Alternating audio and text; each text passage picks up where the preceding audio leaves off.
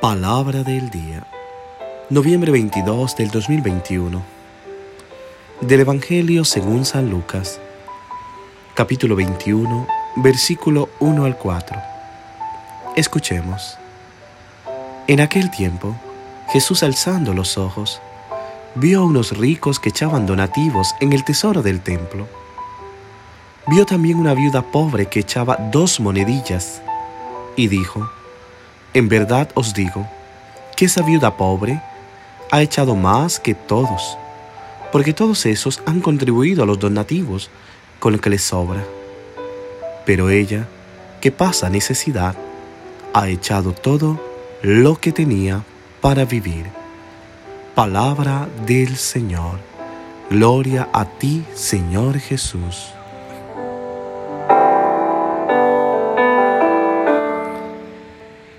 ¿Qué tal queridos hermanos y hermanas? Tengan un feliz día cargado de muchas bendiciones para ti en esta nueva semana. En el Evangelio de hoy, Jesús alaba a una viuda pobre que sabe compartir más que los ricos. Mucha gente pobre hoy hace lo mismo. La gente pobre dice, los pobres no dejan que los pobres se mueran de hambre. Pero a veces eso ni siquiera es posible. Recuerdo una señora que se fue a vivir del campo a las afueras de una ciudad.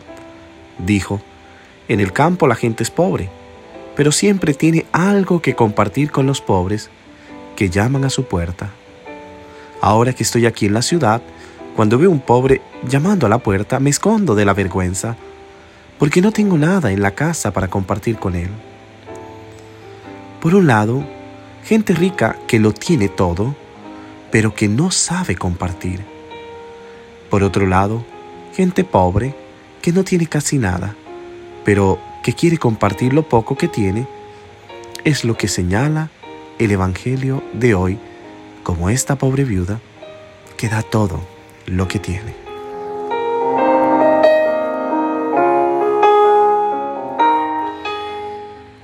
Considero que el pasaje del Evangelio de hoy representa el testamento práctico que Jesús deja a sus discípulos. Es el llamado de lo que Jesús quiere que haga sus discípulos. Y es precisamente la imagen de una viuda pobre, quien es señalada como el ejemplo más alto de su enseñanza. Ella es modelo de discípulo. Dice el Evangelio, alzó sus ojos, vio a unos ricos arrojando sus ofrendas en el tesoro pero también vio una viuda pobre arrojando dos monedas y dijo, de cierto os digo, esta viuda pobre ha hecho más que todo. Todos estos, de hecho, lo han depositado como ofrenda de lo superfluo, pero esta en su miseria dio todo lo que tenía para vivir.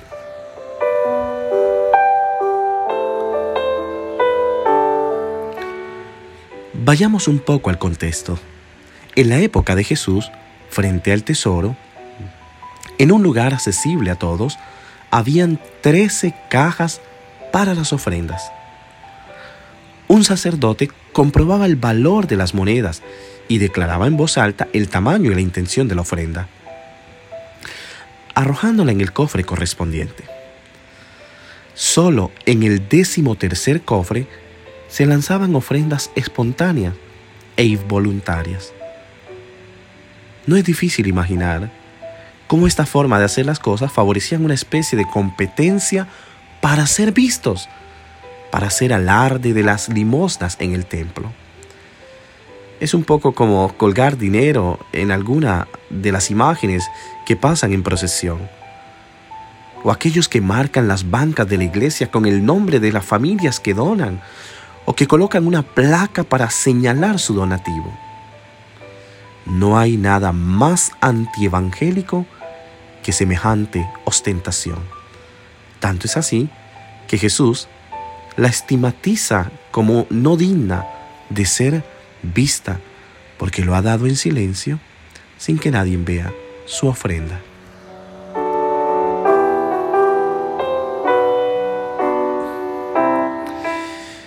La discreción, el encubrimiento y la totalidad de esta mujer representa en cambio la gran lección que Jesús quiere impartir a sus discípulos y también a nosotros. Valemos no porque nos hayamos visto a nosotros mismos, sino porque tenemos el valor de confiar y encomendarnos totalmente a Dios. Esta mujer es viuda, lo que significa que nadie le ayuda a mantenerse porque su marido se ha ido. Sin embargo, las únicas monedas que tiene no las guarda celosamente, sino que las entrega con admirable convicción. Con ese gesto parece declarar, Dios me proveerá, Dios me ayudará. Aprende a vivir de la divina providencia, algo que muy pocos entienden, pero que es un gran don que Dios nos da. Muchas veces he escuchado a muchos ancianos repetir, estamos en las manos de Dios. Si crecimos en esta conciencia, encarnaríamos plenamente toda la enseñanza de Jesús. Saber desprendernos, saber dar, saber hacerlo en silencio, pero sobre todo, saber confiar en su divina providencia.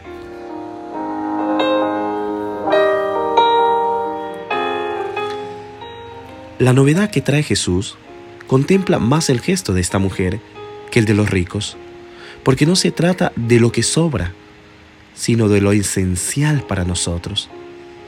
Es la capacidad de saber dar lo que necesitamos para vivir y no unos pocos remanentes. De hecho, es solo cuando pones en juego lo más preciado, lo más importante para ti, que comprendes cuánto algo o alguien realmente te importa. Pienso que una madre no comería el mejor pan y dejaría a sus hijos solo el pan que le sobró. Ella haría exactamente lo contrario. Lo daría todo por sus hijos. Y no importa si ese pan es poco, porque ese pan que se da, así vale todo para ella.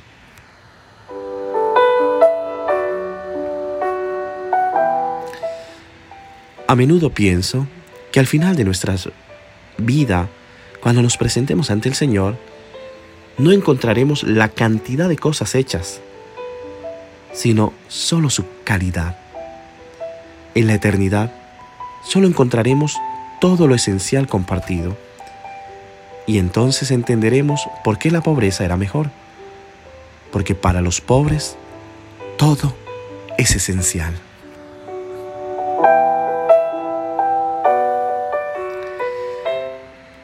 Para emprender el camino del reino es necesario que todos se conviertan en discípulos, así como esa pobre viuda que compartió con los demás lo que necesitaba para vivir, porque sabía que Él le daría mucho más. Amén.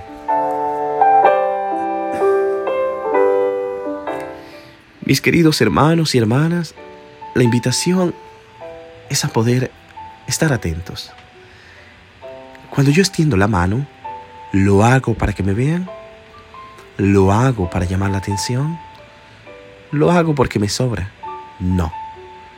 Cuando yo ayudo, soy como esta viuda. Lo hago en silencio.